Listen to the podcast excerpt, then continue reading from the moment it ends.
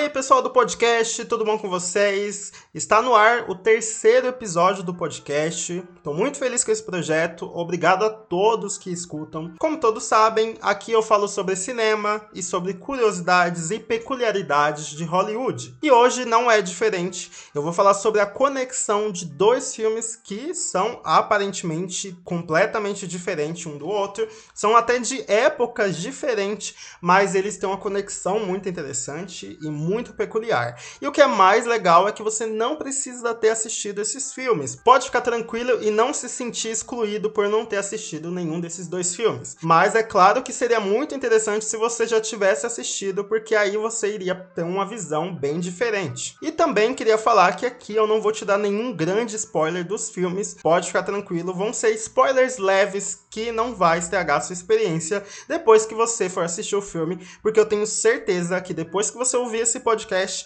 você vai querer assistir esses dois filmes. A saudade da Bahia, onde o samba tem canjere também numa batucada. Antes de falar sobre essas duas obras aí muito interessantes, que uma delas é um dos meus filmes preferidos da vida, eu preciso falar dos diretores desses filmes. A Sofia Carmen Coppola é uma atriz, roteirista e diretora muito famosa hoje em dia, e caso você não saiba, ela é filha de um grandíssimo monstro da direção de Hollywood, que é o Francis Ford Coppola. O Ford Coppola, ele é um diretor muito renomado, e ele dirigiu uma franquia de filmes assim que sabe, você de repente tem ouvido falar, não é tão conhecido, que é o Poderoso Chefão. O meu ganza faz tica-tica-bum tica. Pra eu cantar o tica-tica-bum tica. Então, o Ford Coppola é o gênio por trás do Poderoso Chefão, que é considerado aí um dos grandes filmes da, da vida, né, de Hollywood.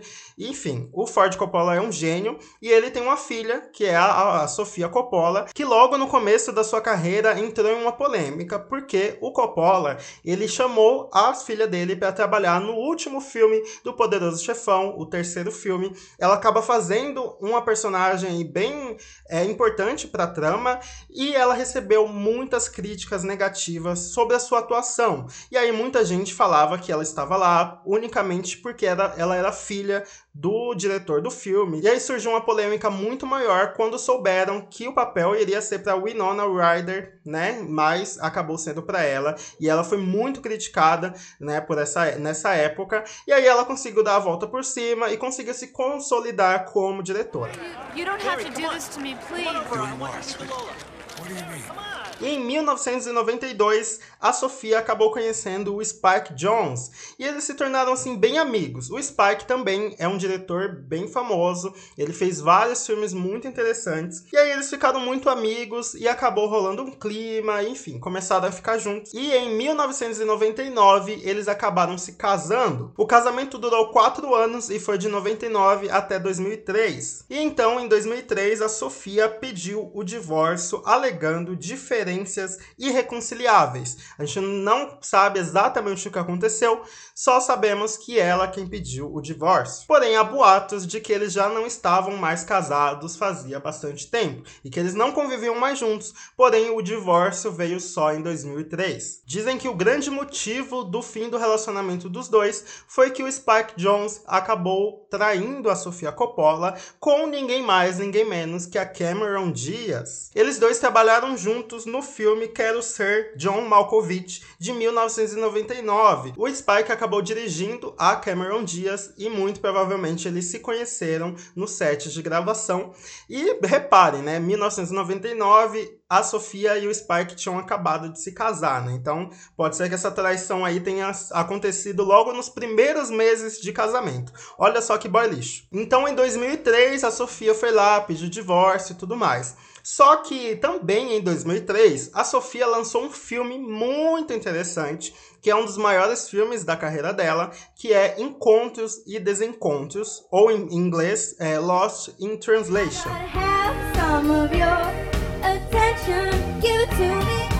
Ladies and gentlemen, Mr. Bob Harris.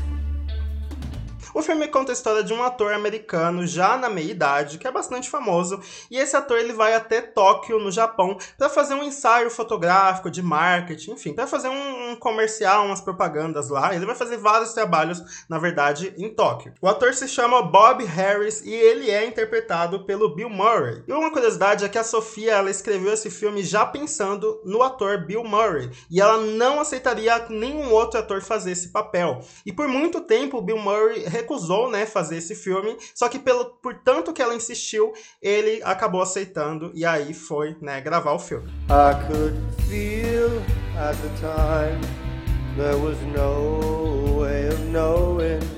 Fallen leaves in the night who can say where they're blowing mas enfim, o Bob Harris, que é o personagem do filme, é um cara bastante solitário, que o casamento dele já não tá indo muito bem. Ele é casado há muito tempo com a sua esposa e tal. E a relação dele já tá bastante desgastada, sabe? Quando não acontece nada novo e tudo mais. E ele já tá meio que de saco cheio, se sentindo extremamente sozinho. E o filme foca bastante na solidão do personagem em Tóquio, né? Que é uma cidade completamente diferente, as pessoas são diferentes, a cultura, a língua, e ele se sente muito solitário até que ele conhece a Charlotte, que é interpretado pela Scarlett Johansson. E guarde muito bem esse nome porque a Scarlett Johansson tem um papel fundamental na conexão desses dois filmes. How long you been married? Oh, thank you. Mm. Two years. 25 long ones. Mm. You're probably just uh, having a midlife crisis. Did you buy a Porsche yet?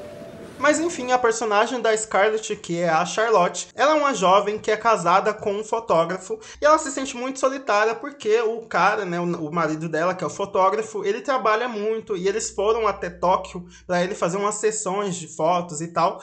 E ele acaba indo para outras cidades e deixando ela sozinha num hotel lá em Tóquio. Então ela se sente muito sozinha também e eles acabam se conhecendo, né, o Bob Harris e a Charlotte e acabam se dando bem de, logo de cara, porque são duas pessoas melancólicas e solitárias. Enfim, eles acabam um apoiando o outro ali e se identificando muito pela solidão. So what are you doing here?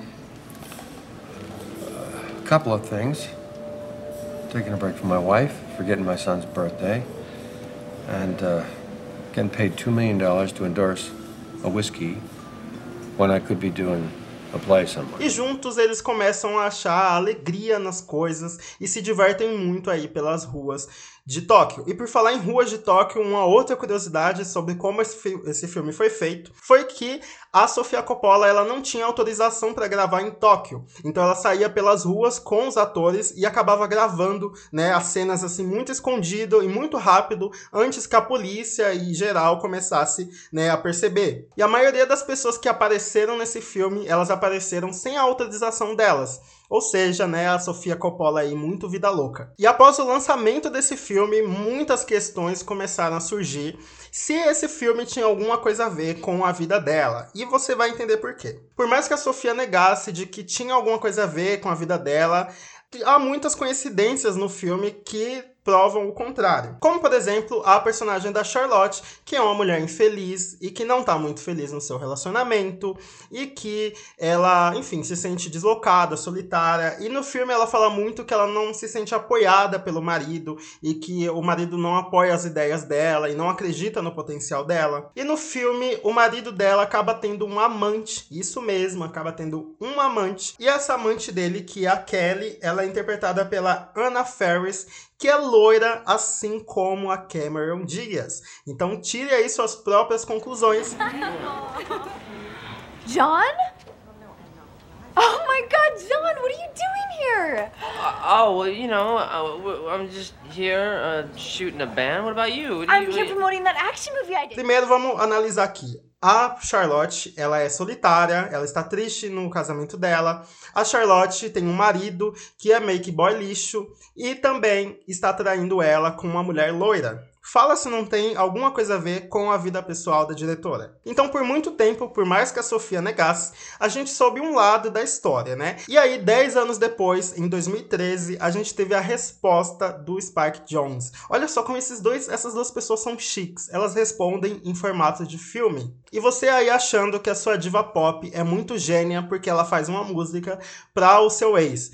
Esses caras, eles fazem um filme pro seu ex. What are you doing? Um, my husband's a photographer, so he's here working, and uh, wasn't doing anything, so I came along.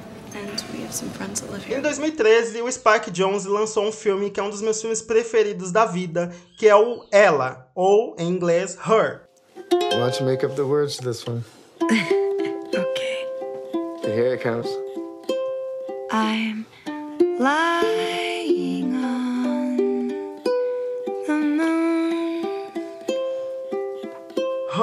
história de um cara chamado Theodore, que é interpretado pelo Joaquin Phoenix. Olha só, né, o Joaquin Phoenix aí, o nosso Coringa de hoje em dia, ele fez esse filme e ele tá sensacional no papel.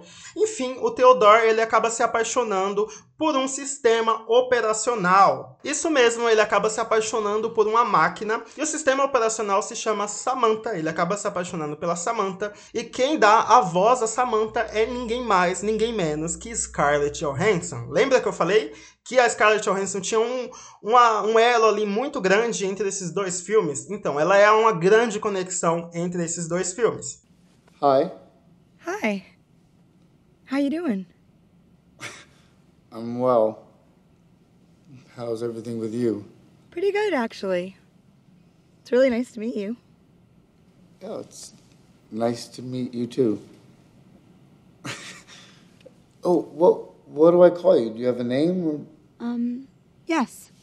Samantha. E aí, diferente de encontros e desencontros da Sofia Coppola, que se passa em Tóquio, Her se passa em uma Los Angeles futurista. O filme é bastante futurista, em vários momentos você vai ver, não só pela tecnologia, mas também pelas roupas, a fotografia. Enfim, o filme é belíssimo e ele retrata um futurismo assim bem diferente do que a gente está acostumado a ver. Não tem carros voadores. E é bem interessante porque o futurismo do Spike Jones é muito é, da audição. Por exemplo, hoje, por exemplo, a gente passa a maior parte do tempo olhando para uma tela com a cabeça baixa. E nisso temos pro- problemas de coluna, enfim, de atenção e tudo mais. No futuro, segundo Spike Jones, a gente vai dar lugar aos ouvidos, né? Então, to- to- toda a tecnologia é no ouvido que a gente vai ter. Isso a gente vê em vários momentos do filme, que as pessoas elas estão olhando para frente, porém elas não estão escutando nada porque elas estão falando com seu sistema operacional, né, que é encarregado por fazer tudo na sua vida, desde marcar agenda, a marcar compromisso, a te lembrar das coisas, ou até mesmo de conversar e namorar você, que é o que o Theodore faz com a Samantha. Really weird. Is that weird? You think I'm weird? Kind of. Why?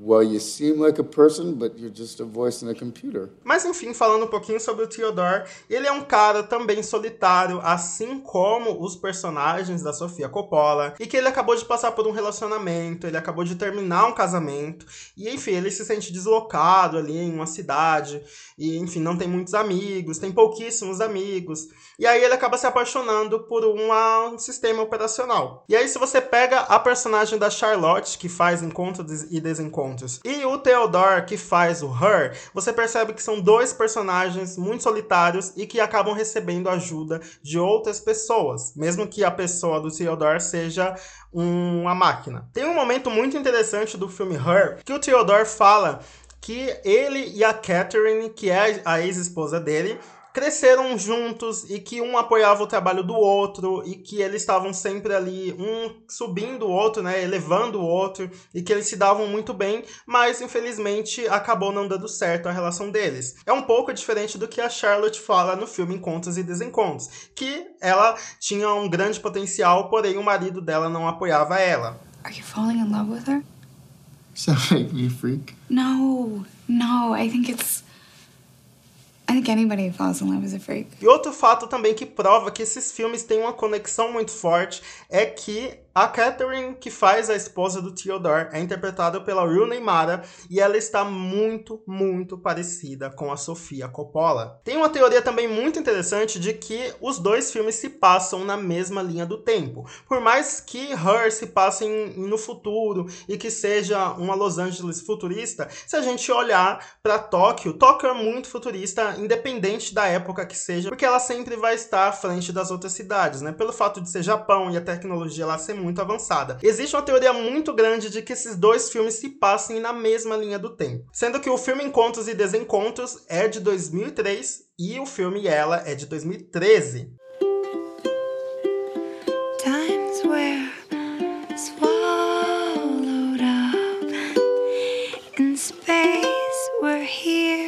Falar nisso, os dois filmes são muito parecidos esteticamente, tanto na fotografia, que são tons mais escuros e são é, tons mais melancólicos, quanto alguns planos. Você vai ficar chocado de comparar os planos desses filmes, porque tem um plano, por exemplo, que é do elevador, em que, os, em que dois personagens entram no elevador que está lotado, e aí são muito parecidos. Também tem um plano da Charlotte e do Theodore, que eles estão olhando tristes para a janela, que são idênticos, sério, são muito parecidos. E também outra semelhança desses dois filmes é que eles não acabam bem. Eu não vou falar aqui o final dos filmes, mas o final não é tão feliz para ambos, assim como a relação do Spark Jones com a Sofia Coppola. Mas ainda falando um pouquinho sobre o final do filme, em Her, o Theodore ele acaba é, superando essa relação que ele tem com a ex-esposa dele. E para isso ele escreve uma carta para ela, e eu peguei aqui a carta e vou ler para vocês. E eu acredito que essa carta é muito pessoal do Spark Jones, é como se ele estivesse falando para Sofia, é muito interessante. O Theodore fala: "Eu estou aqui sentado e pensando em tudo e quero me desculpar com você toda dor que causamos um pelo outro. Tudo que eu coloquei em você, tudo que eu precisei que você fosse ou falasse, me desculpe por isso. Eu sempre vou te amar por termos crescido juntos e me ajudado a ser quem sou. Eu só quero que você saiba que há paz em mim sempre. E eu sou grato por isso. Não importa quem vier ou em qualquer lugar do mundo que você estiver, eu estarei te mandando amor. Será minha amiga até o fim. Dear Catherine, I've been sitting here thinking about all the things I wanted to apologize to you for. All the pain we caused each other. Everything I put on you.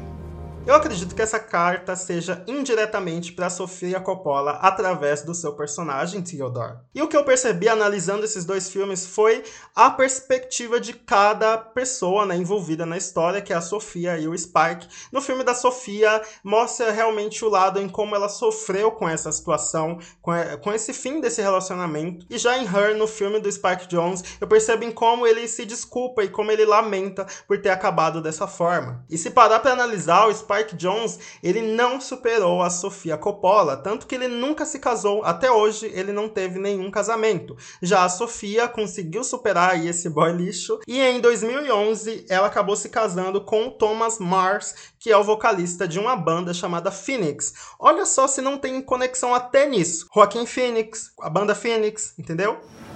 Wish I could sleep. Me too.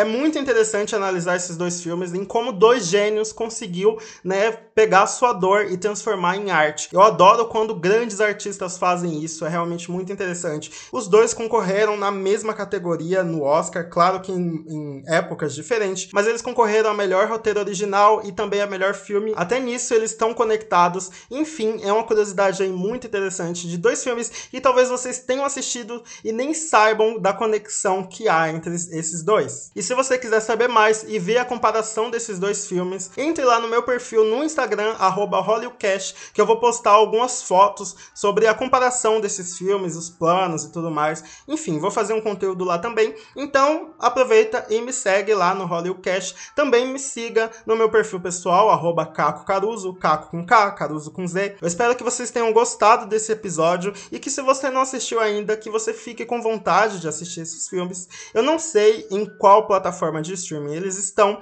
Eu acredito que o filme Her, ele está na Netflix. Já o Encontros e Desencontros, eu não sei exatamente em qual plataforma ele tá. Mas dê uma procurada aí que eu tenho certeza que você vai encontrar. Então é isso, eu fico por aqui hoje. Eu acho que o episódio até passou um pouquinho dos 20 minutos, mas não tem problema porque o assunto é bastante interessante.